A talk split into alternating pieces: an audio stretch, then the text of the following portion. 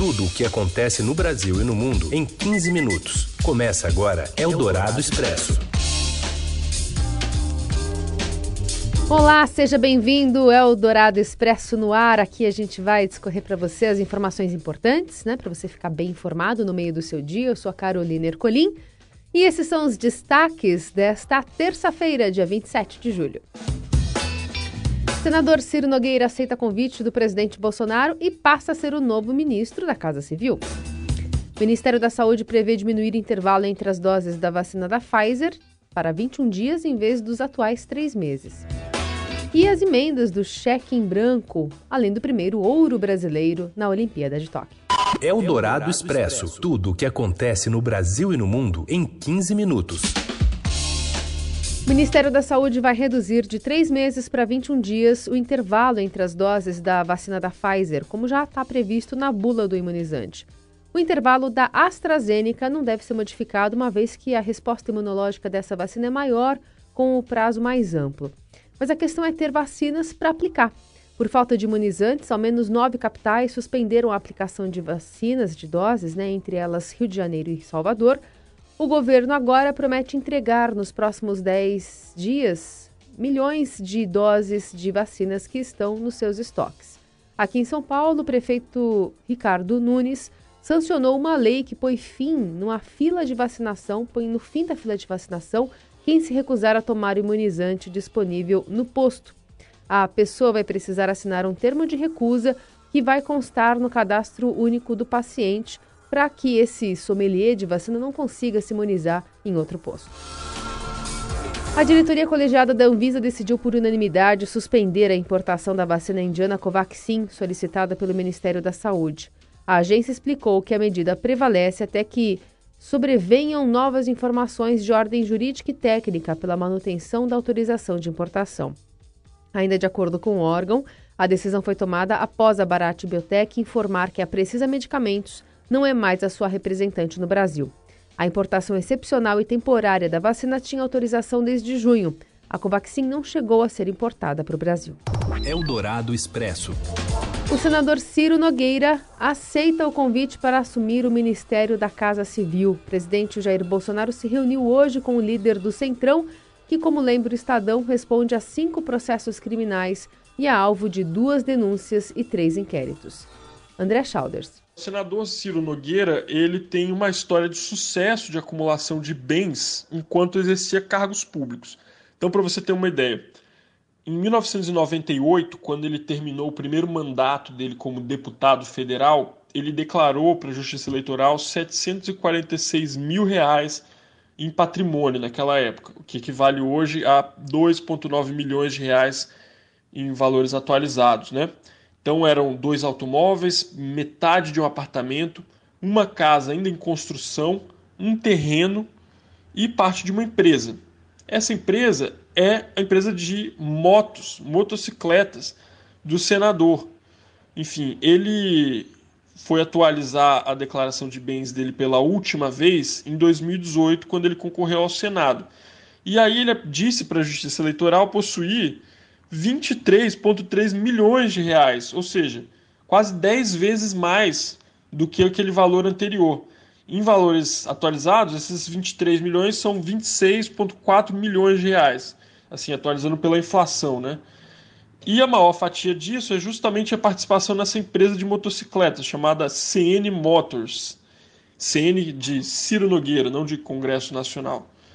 É, tem lojas no Piauí, tem lojas no Maranhão, enfim, e ele, a família dele é conhecida, né, por esse, por esses investimentos que eles têm aí em setor é, imobiliário e automotivo também. São conhecidos por terem vários imóveis em Teresina, né, na capital do Piauí. Bom, o Ciro Nogueira ele é, ele é filho e neto de políticos, né? E ele nunca mais deixou de ter cargo público desde 1994, quando ele ganhou pela primeira vez. Né? O Ciro Nogueira também tem várias investigações contra ele abertas, tem duas denúncias esperando julgamento no Supremo Tribunal Federal e três inquéritos em andamento também lá no Supremo. Todos esses casos são relativos à Lava Jato, mas até hoje o senador não foi condenado em nenhuma investigação da Lava Jato. O ex-presidente Luiz Inácio Lula da Silva se manifestou sobre a confirmação do senador no coração do governo. Ele disse à radiodifusora de Goiás que Bolsonaro ficava falando que ia acabar com a velha política. Qual é a nova política dele? Ficar refém do centrão? Alfinetada por todos os lados.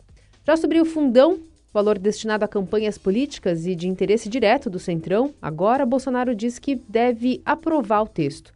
Na semana passada, o presidente já tinha dito que vetaria os quase 6 bilhões de reais aprovados pelo Congresso, mas indica agora que abateria o que considera excesso, passando então o valor para 4 bilhões. Ainda assim, o montante é o dobro do disponibilizado para as eleições de 2020. O colunista de política da Rádio Dourado e do Estadão, Marcelo de Moraes, faz a análise sobre esse tema. Esse fundão, a gente sabe, que ele foi quase triplicado no valor. É, é um escândalo você dar cada vez mais recursos públicos para bancar a campanha de políticos. Mas a regra do jogo, que proibiu o financiamento privado, estabeleceu que vai ter que ter financiamento público. O problema é que esse valor aumentou demais. E o presidente quis jogar para a galera dizendo que ia vetar o que o Congresso aprovou. Aí tomou o choque de realidade do Congresso dizendo: não, se você vetar, a gente vai derrubar o seu veto. E se você desgastar a gente fazendo a gente derrubar o seu veto, expondo a gente como sendo os únicos responsáveis pelo aumento do fundão, a gente vai dar um troco político. Eldorado Expresso. Estadão mostra hoje como os deputados beneficiam familiares com emendas do chamado cheque em branco. Com o mecanismo, parlamentares distribuem quase 30 milhões de reais para prefeituras comandadas por seus filhos, irmãos, pais, sobrinho. A gente vai até Brasília com o Daniel Vetterman. Oi, Carolina. Parlamentares do Congresso usaram um modelo de transferência de emendas parlamentares sem controle federal para distribuir um total de 27,6 milhões de reais para prefeituras comandadas por familiares neste ano. A reportagem publicada no Estadão e no broadcast político mostra pelo menos seis casos. Um deles é o do deputado Valdir Rossoni, que assumiu um mandato na Câmara em abril após a morte de José Carlos Schiavinato, do Progressistas do Paraná. Rossoni, ao tomar posse na Câmara, se apropriou de uma emenda de Esquevanato e destinou 8 milhões em cheque em branco ao município de Bituruna, onde o filho, Rodrigo Rossoni, é prefeito. E por que cheque em branco? Porque essas emendas não têm caráter e nem projeto definido, pode ser usado livremente pelo prefeito ou governador em qualquer área e fica sem a fiscalização federal que cabe às outras emendas. O modelo vem sendo questionado por especialistas e órgãos de controle, mas é defendido pelos parlamentares pela rapidez do repasse sem entraves burocráticos. Não existem monumentos neutros, é a opinião de um especialista ouvido aqui pela Rádio Dourado, o incêndio da estátua do bandeirante Borba Gato como forma de protesto em São Paulo no último sábado reacende o debate mundial sobre a manutenção de monumentos e obras públicas que fazem homenagens a figuras com atuação ligada à escravidão de negros e de povos indígenas. O historiador Paulo César Garcês Marins prefere a reflexão e o debate sobre figuras controversas da nossa história até porque sua existência normalmente se deve a uma decisão restrita de parcela privilegiada da população, não devido a uma comoção coletiva. Segundo o docente e curador do Museu Paulista da USP, uma consulta pública seria uma solução mais democrática para a escolha de quem deve ser exaltado em monumentos. Contudo, a opção também estaria sujeita a revisões da sociedade do futuro. Afinal, qual personagem em praça pública não tem as suas ambivalências? Os monumentos são subjetivos, eles não atendem aos interesses de todos os cidadãos e, sobretudo, alguns desses personagens são extremamente polêmicos porque estão vinculados a práticas sociais, práticas econômicas que hoje são inaceitáveis eticamente. Nós precisamos criar um caminho de debate público, efetivamente, em que essas mudanças de opinião, essas mudanças de sentido sejam colocados de uma maneira mais dilatada, em que nós possamos conversar, debater sobre esses personagens e decidir se eles ficarão sendo justamente alvo não é? e, promo e promovendo essas discussões públicas a respeito da memória ou se eles serão retirados. Marins defende que a revisão histórica será cada vez mais comum. Até por isso, a reflexão sobre o significado do personagem para qualquer sociedade deve ser mais do que criticado, refletido. Os monumentos que nós viermos a colocar, também eles serão alvo de polêmicas, eventualmente, também eles serão alvos de discussão. Toda vez que nós elegemos um personagem e damos a ele uma dimensão heróica, nós estamos, de alguma maneira, escolhendo aspectos da biografia dele. O que parece legítimo hoje pode não ser tão legítimo logo à frente. E acho que nós precisamos nos habituar com essas revisões. Eldorado Expresso. Na área internacional, a crise política se aprofunda na Tunísia depois que o presidente Kais Saied destituiu os ministros da Defesa e interino da Justiça um dia após suspender o parlamento, demitir o primeiro-ministro e atribuir a si plenos poderes executivos. A sede do legislativo foi cercada ontem por soldados que bloquearam a entrada de manifestantes e dos políticos suspeitos na noite anterior. Eldorado Expresso. Pegou mal entre a comunidade judaica o encontro do presidente Bolsonaro com a deputada alemã Beatrix von Storck, vice-presidente do partido de extrema-direita Alternativa pela Alemanha. Além de ser famosa por posições xenófobas e antissemitas, ela é neta de um ministro das Finanças de Adolf Hitler por via das dúvidas, o Ministério da Ciência e Tecnologia apagou do seu site uma foto do ministro Marcos Pontes com a deputada. Considerado como tóxico, a AFD passou a ser monitorado em seu país de origem sob a suspeita de tentar desestabilizar a democracia, além de ser recebido apenas por regimes controversos, ditaduras e violadores de direitos humanos. O Itamaraty não foi consultado sobre a visita a Bolsonaro e o encontro ocorreu sem o conhecimento da diplomacia.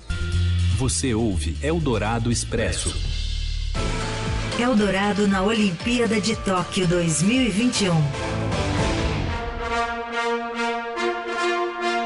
É, e hoje a gente tem falado bastante, né? Afinal de contas, o primeiro ouro chegou aqui do Brasil nos Jogos Olímpicos de Tóquio. Brasil conquistando isso na praia, sob as ondas. De lá fala o Rafael Ramos. Diga, Rafa. Olá, boa tarde. Ítalo Ferreira fez história nessa terça-feira aqui nos Jogos Olímpicos de Tóquio ao conquistar a primeira medalha de ouro da história do surf e também a primeira medalha dourada do Brasil nessa edição dos Jogos Olímpicos. Com manobras espetaculares, o Potiguar de Bahia Formosa foi derrubando seus adversários a cada bateria até a grande decisão. Já Gabriel Medina, muito prejudicado pela arbitragem da semifinal, ficou apenas na quarta colocação. E também nesta terça, Simone Biles deixou a competição de equipes da ginástica artística. Enfim, todos os detalhes vêm com ele, Robson Morelli. Olá, amigos. Hoje eu quero falar da notícia mais importante dos jogos nesta manhã de terça-feira lá em Tóquio. A contusão de Simone Biles, a principal atleta dos Estados Unidos na ginástica.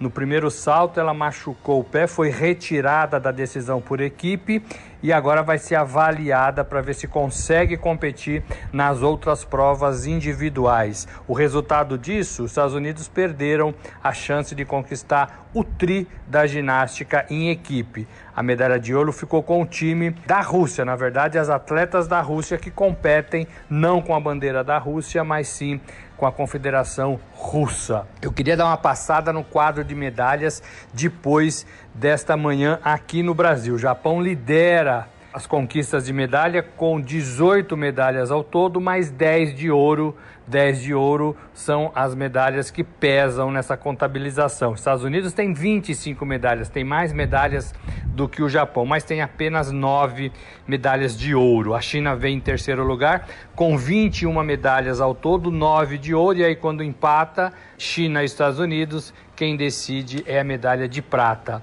As atletas da Rússia, 18 medalhas ao todo, 7 de ouro ocupam a quarta posição e a Grã-Bretanha com 13 medalhas, 4 de ouros, são os, os primeiros países aí no ranking depois de mais um dia de competição nos Jogos Olímpicos de Tóquio. É isso, gente. Falei, um abraço a todos, valeu. Valeu! E hoje também teve seleção brasileira feminina de vôlei. Grandes dificuldades ali para conseguir a sua segunda vitória nos Jogos Olímpicos. O time do técnico José Roberto Guimarães derrotou, ainda assim, a República Dominicana por 3 sets a 2. Um dos pontos fortes da seleção brasileira foi a variação ofensiva, com ataque no meio pelas centrais. Em homenagem aos Jogos Olímpicos, o Google criou seu maior logo ou maior jogo em forma de doodle, com uma interface em blocos e pixela pixelada. O game lembra os jogos japoneses dos anos 90, como Dragon Quest e Final Fantasy. O Doodle segue um gato em uma missão para coletar sete pergaminhos que são conquistados ao vencer cada campeão lendário em sua especialidade atlética, que vão do tênis de mesa ao rugby e skate, todos, portanto, esportes olímpicos. Eu fico por aqui, amanhã tem mais Eldorado Expresso. Lembrando que você acompanha isso tanto pelas plataformas digitais como pela Rádio Eldorado, sempre a partir da uma da tarde. Até amanhã.